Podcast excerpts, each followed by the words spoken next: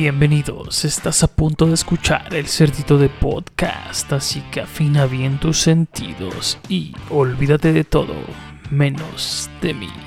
Comenzamos. ¿Qué hubo? Estrenando intro y todo el show. Bienvenidos al cerdito de podcast, el podcast que a la postre será el más escuchado de todo el planeta, solo tengan un poquito más de paciencia. Septiembre, dijera un amigo de los troncos, septiembre y todas las efemérides que tienen, que tienen en este mes, la más importante para nosotros los mexicanos y yo que estoy desde Dolores Hidalgo para el mundo, desde la cuna de la independencia nacional, precisamente hasta por ahí mi niño me presumió la otra vez en sus clases. Mi papá está allá donde se dio el grito de Dolores. A huevo, acá estamos y la, les decía la efeméride más importante, la del 16, nuestro aniversario de independencia.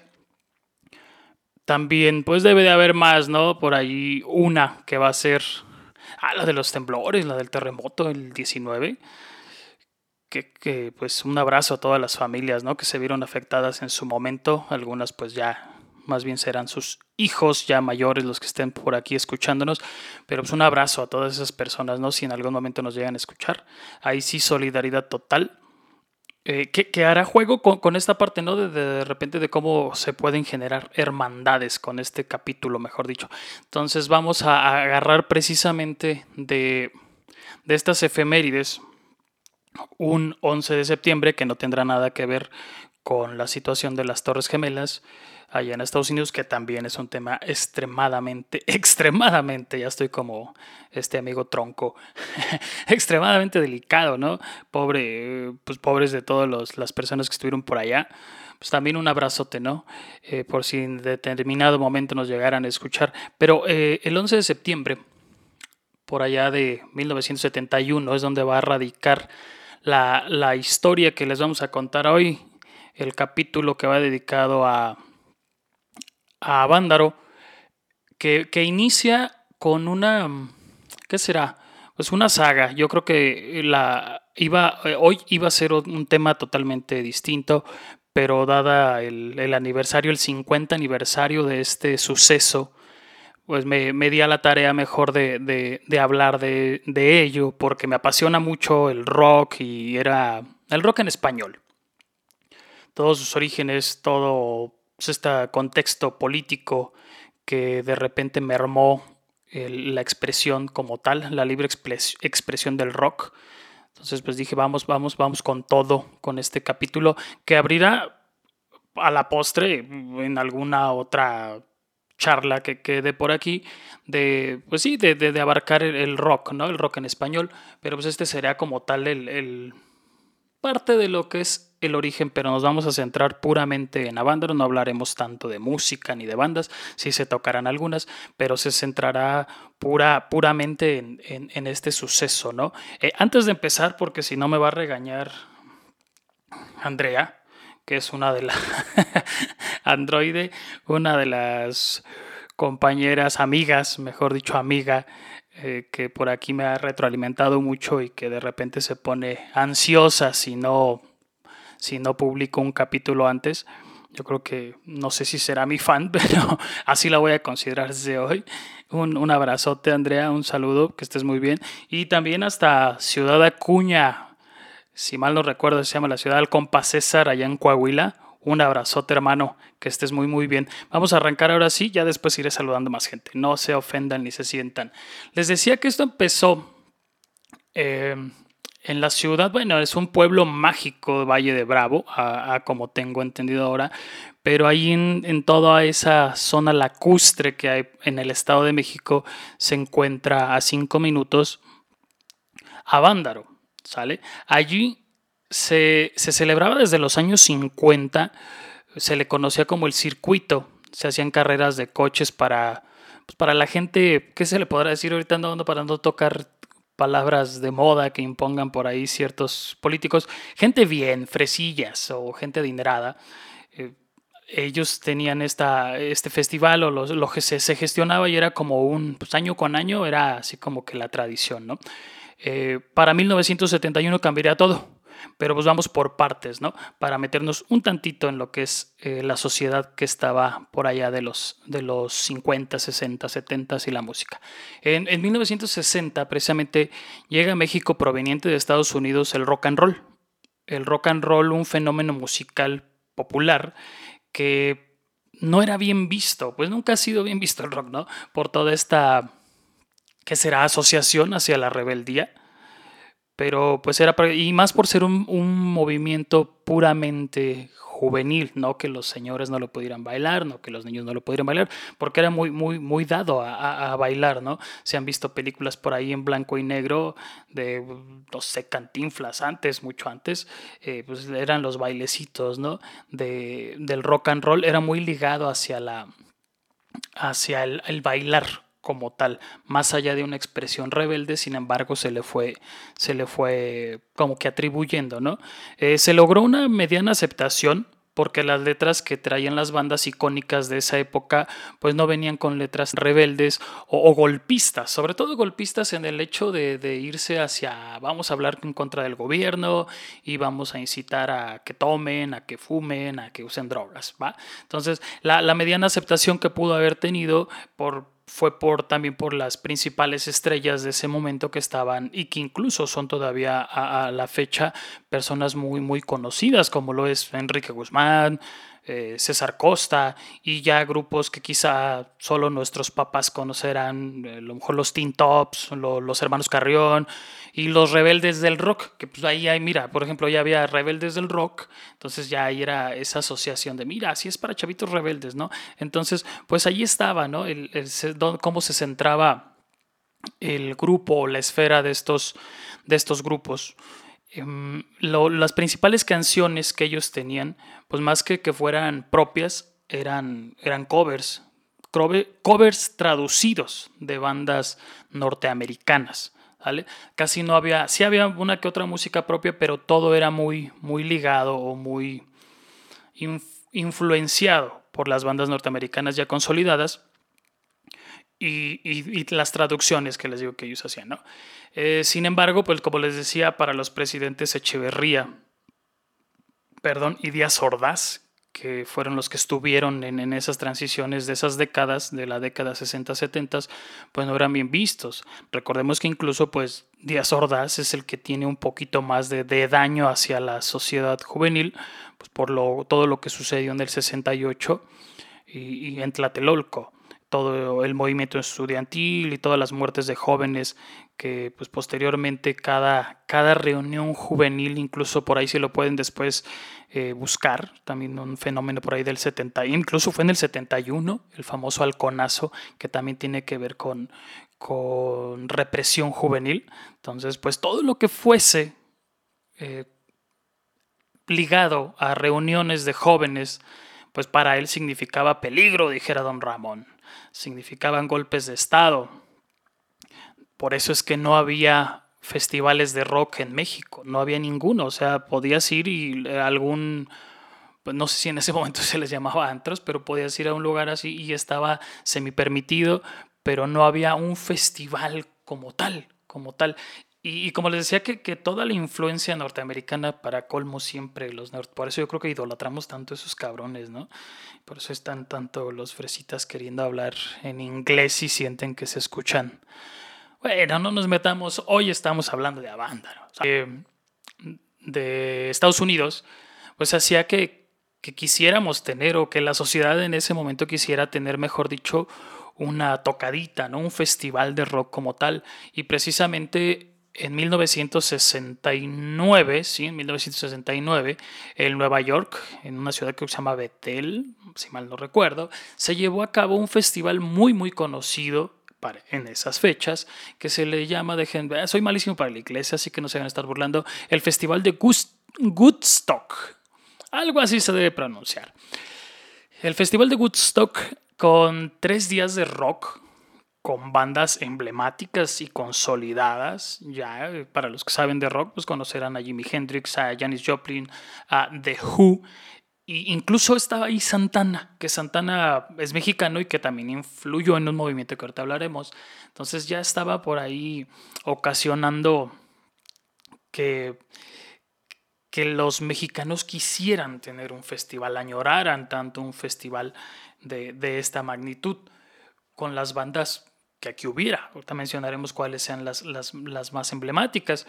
Eh, también ocurrió un fenómeno por ahí de inicios, casi terminando los 60, llámese también igual 68 y 69, y, a inicios de los 70, que, que junto con, con este movimiento que se le conoce como el movimiento chicano, que no era, entre otras cosas, era el buscar el empoderamiento de las sociedades latinas, sobre todo las mexicanas, eh, que adquirieran cierto tipo de, poder en Estados Unidos, no de poder político, sino de reconocimiento como tal. Todas las sociedades latinas, incluso pues, eh, pues bueno, como tal, y que se quitaran todo ese tipo de discriminaciones que aún siguen existiendo.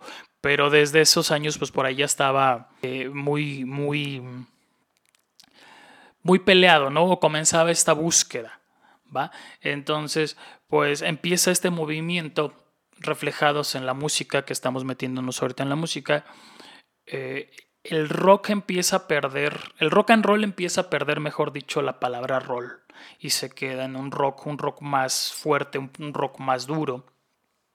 Y estas bandas que estaban en México, influenciadas por todas estas otras bandas norteamericanas, incluso todas las bandas fronterizas, pues empiezan a, apropiar que se le podrá decir nombres en inglés, o todo su repertorio comenzaba a ser de canciones ya propias, pero en inglés. Entonces era como que esta influencia, esta mezcla mexicoamericana que empezó a manifestarse con el movimiento chicano dentro de lo que estamos hablando del rock. Perdón. Eh, suenan fuerte bandas mexicanas como la Revolución de Moliano Zapata y un tipo que si lo buscan por ahí, pues se siente la gran cosa y pues, es un buen músico, yo lo he escuchado en guitarra, pero paréntesis aquí, por eso hace rato que mencionaba Santana, él dice, él dice que le enseñó a tocar a Santana, se llama Javier Batis, si lo quieren buscar, es una, es una pieza principal, sí, es una pieza principal de, de, esta época para, para todo este movimiento del que estamos hablando, ¿no?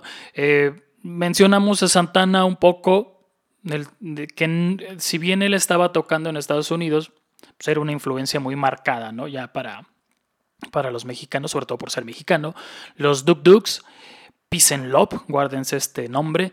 Y esperemos por aquí ya ubiquen a otra banda que es ícono actual. Y yo creo que pues, después de esta situación, los padres de, de, de, si no los padres los que ocasionaron, y gracias a ellos que no se dejaron morir, y que lograron mantener primero en la zona underground y después ya como tal revivir la, lo que es el rock en español. ¿sale? Three, Soul in, Three Souls in My Mind. Ya ahorita hablaremos quiénes son ellos. ¿Va? Bueno, pues en la década de los 70 no había, no había mucho, mucho que hablar en cuanto a a, la libre expresión. Las familias eran muy, que se le podría decir, muy conservadoras. Empezaban apenas algunos movimientos, incluso en México en 1971, en mayo, em, empezó el movimiento feminista, pero pues todos estos movimientos todavía estaban muy con temor, muy con situaciones de, represión por lo que había significado, les digo, todo lo que fue el, el 68 y lo que había venido del famoso halconazo, ¿no? Si quieren, porfa, búsquenlo. Después le daremos a lo mejor una revisión a estos temas. Vamos a regresar a, a 1971. No, les decía que no había en esta sociedad ningún, ninguna tocadita de rock, vamos. O si había tocaditas, pues era así como que en los barecitos y ya. Y alguien quería un concierto como tal y alguien o alguienes se los tendrían que dar. Y estos alguienes fueron los hermanos Eduardo y Alfonso Negrete. Ellos tenían una, promotora que se llamaba Go, promotora Go SA. Impulsaban la música, entre otras situaciones televisivas. Y existía una cadena, existe todavía, pero en ese nombre se llamaba Telesistema Mexicano, si mal no recuerdo, Telesistema Mexicano. Y dos personajes importantes, todavía incluso existen estas dos personas, creo que los nombres les van a sonar, sobre todo los que estén metidos en fútbol, fútbol mexicano, les sonará el nombre de Justino Compeán. Y a los que les gusta más TV y novelas y novelitas y los, todos los programitas de música que había en aquellas fechas y que crecimos incluso los millennials con, este, con estos programas, pues el señor se llama Luis de Llano. Molotov lo tendrá muy, muy presente, ¿no? Justino Compeán, Luis de Llano y los hermanos Negrete serían los que le darían todo este impulso y todo este auge a la primer tocada, al primer concierto masivo, pero ellos no sabían que iba a ser un concierto masivo. De hecho, no era un concierto masivo, ¿sale? Entonces, bueno, estas personas estaban, se les ocurre hacer una fiestita. Recordemos que les comentaba que desde los años 50 se celebraban estas carreras en Avándaro. Entonces a ellos se les ocurre decir que para los corredores y sus familias iban a ser como una tipo prenoche mexicana con sí dos bandas de rock y pues les habían dado 40 mil pesos. 40 mil pesos de esa época, no sé cuánto pueda ser actual, pero esta lana se las habían dado con el objetivo de buscar dos bandas para amenizar el momento de esta pues noche previa que iba a ser una tocadita. ¿Sale? De estas dos bandas que, buscan, una era la Revolución de, Revolución de Emiliano Zapata, quien no puede ir por tener otros compromisos en ese entonces, y el que les comentaba hace ratito, Javier Batis, que como se sentía la... Ay, aquí no puedo... Bueno, sí puedo decir palabras, pero me escucha también mi niño, entonces no... procurar decir las menos posibles, pero se sentía pues la mera chingonería, para no decir la palabra viril que tenía en mente y quería pues más feria. O sea, aparte de los 40 mil, él quería más dinero. Y estos 40 mil pesos eran para las dos bandas y para los viáticos de los músicos. Músicos, pedaje, bla, bla, ¿no? Iban a ser dos días, entonces pues así era. Entonces, ante la negativa de estas dos bandas, eh, en esos años de los 70 incluso había una había una como tienda de discos que se llamaba Hip 70s. Hip, H-I-P, 70s. Ahí era donde llegaba todo el material musical, cassettes y acetatos de todo lo que tenía que ver con las músicas, con los grupos de fuera, todos los grupos norteamericanos y obviamente pues también los londinenses, ¿no? Estamos hablando de los Beatles y estas bandas que, estuvieron representando también al país inglés. Entonces, pues ahí es donde empiezan a salir, lo que ellos no sabían, mejor dicho, es que cuando que aquí se sabía todos los rumores que podían haber de las bandas, desde discos nuevos, desde dónde iban a tocar, toda la información que pudiese haber de conciertos, llegaba a este tipo de, de tiendas de discos, ¿va? Entonces cuando, cuando logran saber estas tiendas, que Luis de Llano y Justino Compeán están buscando bandas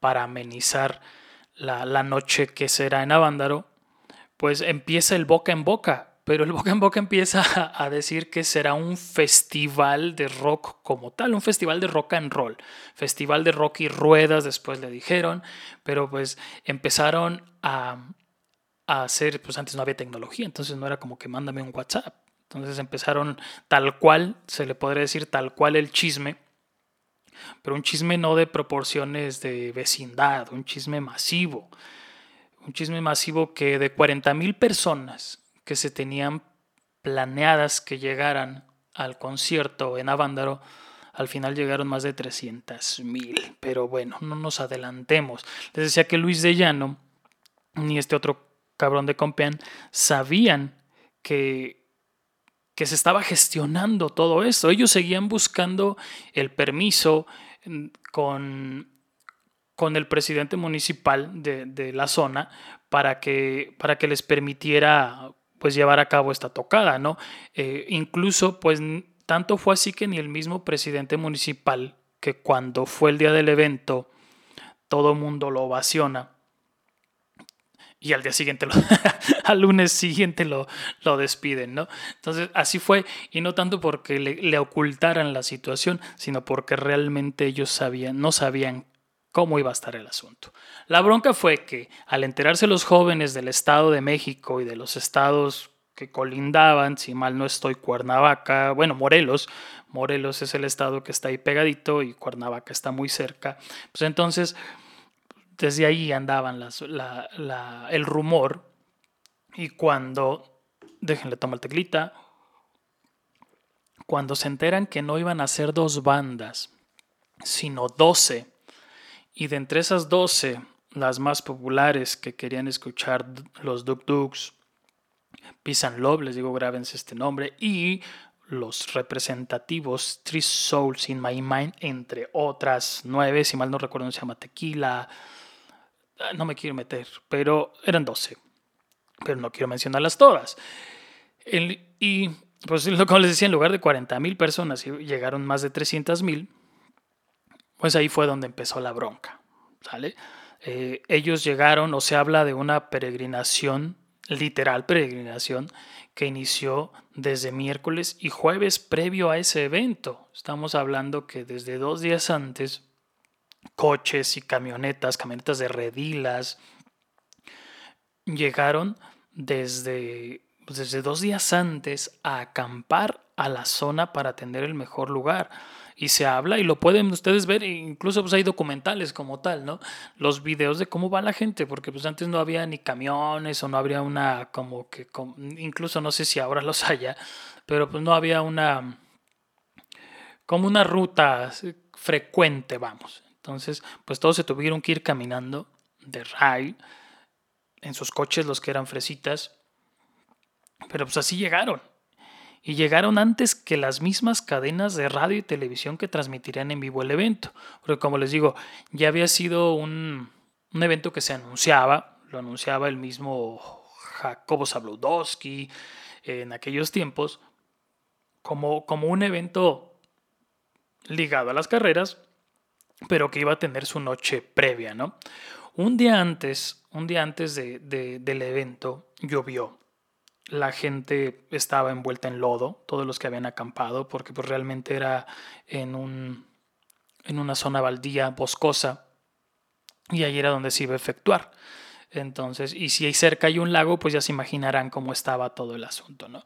Aquí es donde empieza la, la parte, la parte reconocible o la parte que, que marcó a las personas que fueron y las que narran, porque hay muchos libros de, de la verdadera historia de Vándaro, hay escritores, hay personajes importantes de, la política, de, mm, el, hijo de, creo que es Alfredo Elias Calles, el hijo de Plutarco Elias Calles. Ellos mismos narran cómo, cómo estuvo la, situación porque ellos estuvieron allí, ¿no? Entonces, pues les decía que, que más que más que ver un grupo de jóvenes, que sí hubo Mm, bebida, que si hubo droga, pero más que ver gente echando desmadre, era una hermandad como tal. Así lo citan algunos libros o algunos eh, documentales donde decían que la gente más fresa, los fresas y los nacos convivían como hermanos. Yo no lo digo despectivamente así lo dice, pero sí la gente de, la alta esfera social con la gente que apenas pudo llegar o que no tenían este poder económico y que eran vistos o que son vistos como la comunidad marginada, pues convivían tal cual lo, mencionan y lo dicen como hermanos. ¿Sale? Compartieron comida, compartieron bebida, compartieron cigarros, compartieron motita, lo que quieran compartir. No sé si hayan compartido a la novia, pero compartieron las cosas tan sanamente y sin armar destrozos que realmente hasta ese momento, más allá del posible escándalo que podría surgir de ver tanta gente caminar como un éxodo hasta allá, pues llamaba mucho la atención, ¿sale? Entonces, pues les decía que un día antes, ya cuando, más bien mentira, ya cuando fue el día del evento, en la mañana, pues ya había ahora sí la desesperación porque había demasiada gente. Pero todavía la gente que estaba encargada del evento se le ocurrió hacer como una tipo ¿qué se le podría decir? No programa, pero les dijeron, ¿sabes qué? Agarraron el micrófono y vamos a hacer yoga. Y se pusieron a hacer yoga, 300 mil personas. A lo mejor algunas lo ignoraron, pero no echaron desmadre. Y gente que se le consideraba rebelde y gente que se le consideraba que fue echar desmadre estuvo haciendo yoga. Ahí mismo hicieron un, un concurso para ver quién se ganaba una playera con el logo de Avándaro. Y esta es la primera chica que se desnuda. Bueno, no se quitó simplemente la blusa, se le vieron las boobies, pero curiosamente, y también está documentado, que se generó un silencio, más allá de que pudo haber morbo o no, se generó un silencio que se consideró como respeto, porque no hubo una rechifla, no hubo los típicos comentarios machistas, a pesar de que había demasiada gente, la chica se quita, se cambia la blusa que se gana, después hay aplausos como a manera de logro, pero no hubo una rechifla. Entonces, la parte de o, o lo que se resalta mucho, es que había un respeto tal cual, un respeto gigante en ese momento porque todos estaban actuando de una manera tranquila y pacífica. ¿va? Eh, el día del evento, ya para ya centrándonos tal cual al día del evento, que fue la, el evento de la tocada, porque recordemos que al día siguiente era la corrida de los autos, hubo infinidad de fallas de sonido. La luz se iba y venía cada rato, pero sobre todo lo más importante era el, el sonido. Si ibas a escuchar bandas, tenías que, tener como que los amplis y todo al 100, ¿no? Sí había jóvenes que se estaban subiendo a las, a las torres, sobre todo donde estaban las antenas para transmitir por radio y televisión y les decían que se bajaran, ya se habían subido algunos camiones, pero pues todo estaba como que de manera pacífica. El problema empezó cuando los jóvenes empezaron a tararear, mejor dicho, a cantar una estrofita que decía, tenemos el poder, tenemos el poder. Justo cuando se dan cuenta en Palacio Nacional que una congregación de 300.000 jóvenes o más empezaban a corear esta frase, pues les mandaron al ejército a cuidarlos, entre comillas. Y las instrucciones para la televisora y la radio fueron otras no era nada más el transmitir, era el checa todos los aspectos negativos que pueda haber en este concierto, en esta tocada, para ver después qué podemos hacer con ello. ¿Va? El ejército llega y el ejército es el mismo que les vende droga. Pero bueno, el ejército llega a cuidarlos. Empieza el concierto, todo es euforia. Los jóvenes querían rock, se los dieron. Poco les importaba el nulo o feo sonido, la nula o fea luz que había por ahí. Poco les llamó la atención incluso que una chica se subiera a uno de estos camioncitos y se desnudara. Se empezaba a bajar los pantalones, se levantó la blusa, se le vieron las boobies, se enseñó por ahí los calzoncitos que traía. Hubo quien la vio, hubo quien se echó su taco de ojo, pero todos estaban metidos en las 12 bandas que en ese momento estaban tocando. No al mismo tiempo, obviamente, pero las bandas que estaban tocando. ¿Sale?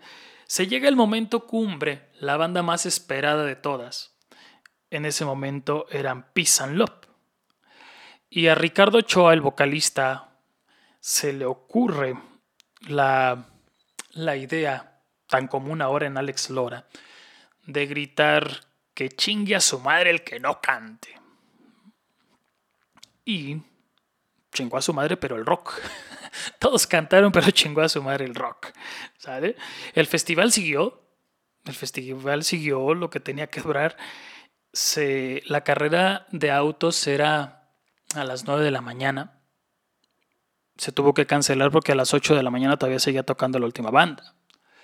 Entonces, cuando Ricardo lanza esta frase, se cancela en automático, se empieza a escuchar el, el, himno nacional, no, es cierto, pero recuerden que cuando se iba la señal de Canal 5 ponían el, el himno nacional o primero se escuchaba el pip y ya luego las imágenes acá como que la cadena de colores, algo así sucedió. La televisión corta la transmisión en vivo el radio deja de transmitir también.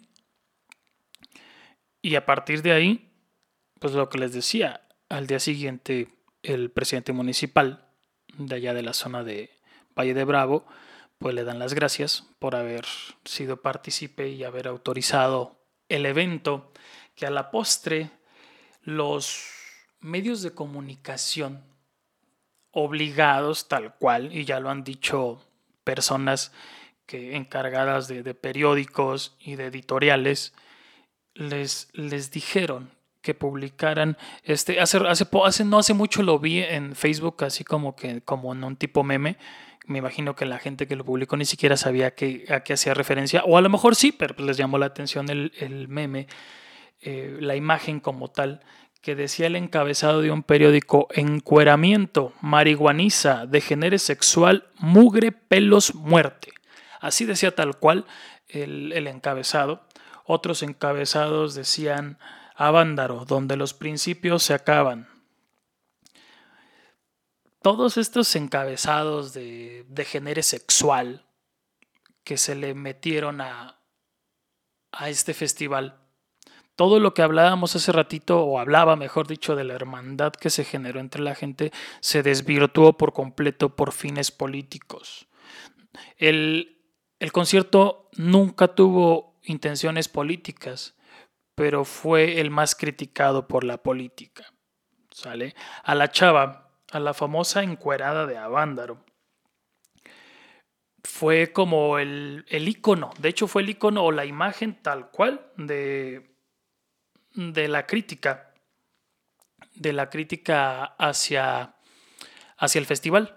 La pusieron a ella en las portadas, le hacían close-up en los senos, cosa que aparte de todo lo cosificador que puede ser, pues desprestigiaba todo lo, lo, que, lo que sucedió. Se inventaron incluso semanas después una entrevista falsa con la, con la chica, donde decían que tenía solo 16 años y que pues sí, simplemente pues eh, había, ah, la tacharon de que no era, no era un personaje que investigaran si era un personaje icónico o golpista. Y cuando se dan cuenta que no, ellos dicen, ah, pues simplemente fue una prostituta y una drogadicta que fue al concierto y que se convirtió en el icono y que así como ella lo hizo, todos los demás estaban en un degenere sexual. Va. Terminó mandando al rock a, a los famosos hoyos funky, ¿sale?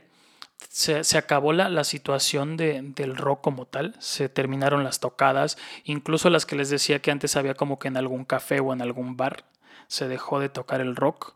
El presidente en turno estigmatizó por completo, desvirtuó todo lo que tenía que ver con, con, el, con este concierto poco después, décadas después, incluso fue en el 2000, 2000, sí, en, la década de los 2000 fue cuando un periodista que estuvo precisamente en, en el concierto, pues encontró o tuvo acceso al expediente. Fue en el 2004, Federico Rubli o Rubli, no, ahí sí no creo que lleva acento en la I. Él, que estuvo presente en el concierto de, de Avándaro, tuvo acceso a, al expediente donde la persona se hace llamar Laura Patricia González Alcázar. Sabrá Dios qué será de ella todavía. Se habla de, de que el gobierno prácticamente le, la, pues le pudo haber hasta dado dinero para que desapareciera, para que cambiara de identidad, pero para que nunca apareciera y dijera la verdad de la situación. Entonces, la entrevista que se había hecho previo en el 71 con la chica supuesta que en ese momento le llamaron Alma Rosa González, nunca existió. Y durante tres décadas montaron este fiasco o esta entrevista la dieron por sentada como si fuera real y la gente, pues incluso ella se le conoce como la encuadrada de Avándaro y si lo buscan en internet creo que será lo, lo más lo más representativo o las imágenes que por ahí estarán saliendo o a lo que se le dé más auge, cuando realmente pues ni siquiera tuvo ella que ver. O sea, la decisión que haya tomado por lo que haya decidido hacerlo, pues no tendría por qué haber sido la, la debacle o, o, el que se centraran en esa situación. Así fue como el rock mexicano valió madre en todos los sentidos. Mucha gente se quedó sin trabajo. Todas estas bandas de las que les hablo dejaron de tocar. Javier Batis, que era el personaje que más querían en ese tiempo, el que se dio su taco, el que no quiso ir, pues en lugar de, de subir, bajó mucho su popularidad. Es un buen músico, toca la guitarra de manera excelente.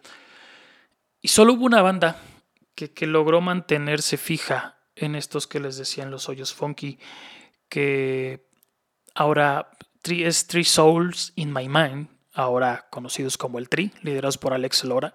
Fue la única banda que logró mantenerse a flote, logró junto con algunas otras banditas, pero pues ella fue la más representativa, darle pie a lo que para 1985 llegara y le diera apertura con todas estas bandas que venían de España y de Argentina principalmente, del movimiento de rock en tu idioma. Pero de eso hablaremos en otro capítulo porque también está muy extenso y obviamente tocará bases con, con esto, ¿no? Como que este sería como que el capítulo o el prólogo para hablar del rock en español y el, sobre todo de esta parte del rock en tu idioma, ¿no?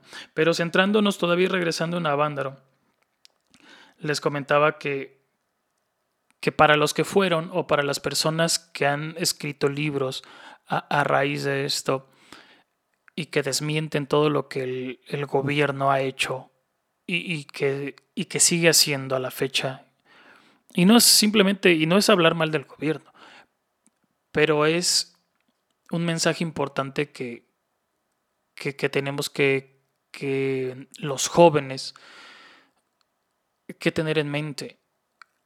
Cuando ellos empezaron a, corear el Tenemos el Poder, les dio miedo. Les decía que hubo una hermandad total en ese concierto. Les decía hace ratito cuando empezó con la efeméride del, terremoto, hubo, hermandad de jóvenes y de adultos, pero por la mayoría de la fuerza que estuvo en esos momentos pues, es de los jóvenes que podían cargar y levantar. Entonces, el poder que tenemos, y no, es, y no es querer ser golpista y armar una revolución, dijera la canción de Fobia, una revolución sin manos, es así, es entender pues, el poder que se tiene como, como juventud y como personas agentes del cambio, todo lo que se podría lograr, ¿no? Y, pero pues, el problema es que la juventud de ahora, tanto nosotros los millennials como los que no se sienten millennials y los centennials y los que dicen que un chanclazo estaba bien y no nos pasó nada, estamos peleando por si somos inclusivos o no, por si me gusta tal género musical y el otro es tonto. Estamos peleando por si somos absolutos seguidores de un equipo de fútbol o de un representante del gobierno y nos mentamos la madre y nos enfrascamos en las redes sociales en lugar de hacer un cambio notable como tal. No es que hable aquí y les, les empiece a dar este como que el, el movimiento de conciencia, pero pues veamos todo lo que podríamos lograr, ¿no? Entonces todo lo que se ha logrado y movimientos que fueron desprestigiados cómo podríamos nosotros como agentes de cambio hacer un chingo de cosas. Pero pues estamos preocupados por nosotros mismos, ¿verdad? ya, ya les llegó por ahí el... Ojalá les llegue el pinche sablazo. ¿Sale? Andamos preocupados con estos temas o desprestigiando luchas importantes como el feminismo. ¿Sale? No me considero... No puedo ser una persona totalmente feminista, pero creo que eh, apoyo y entiendo la causa como tal, ¿no? Y andamos eh, peleando con, este tipo de movimientos, con, los sectores o con las minorías que quieren ser eh, incluidas y andamos peleando por situaciones bien banales o por situaciones que no, deberían de no deberíamos de considerarlas, mejor dicho, banales, y andamos metiéndonos en otras cosas en lugar de hacer paz y armonía con todos. Bueno, este fue el, el capítulo destinado a, a Vándaro. Espero les, les, les guste, les haya dado como que las informaciones de... No es como tal, es un tema bien extenso y yo creo que si me escucha alguien que, que sabe de, de, música y de los inicios de, de, del rock en español, va a decir, te, va, falta, falta hablar de esto, te falta hablar de lo otro, de, sobre todo de las bandas icónicas y cómo llegaron y qué, y qué pasó en cada momento con cada una de las bandas. Pero creo que esto lo hablaré cuando toque el tema de, del rock en español como tal, ¿no? Para ahora sí hablar de bandas, para ahora sí hablar de líderes, para ahora sí hablar de, de quién con quién y cómo se conoció cada uno. Por el momento, pues así queda este capítulo. Muchas gracias por haber estado aquí y sin más que agregar. Adiós Acabas y de bye, bye. Cerdito de Podcast. Te esperamos en nuestro próximo episodio con más sorpresas, más detalles que harán de tu vida, si bien no más inteligente, más interesante.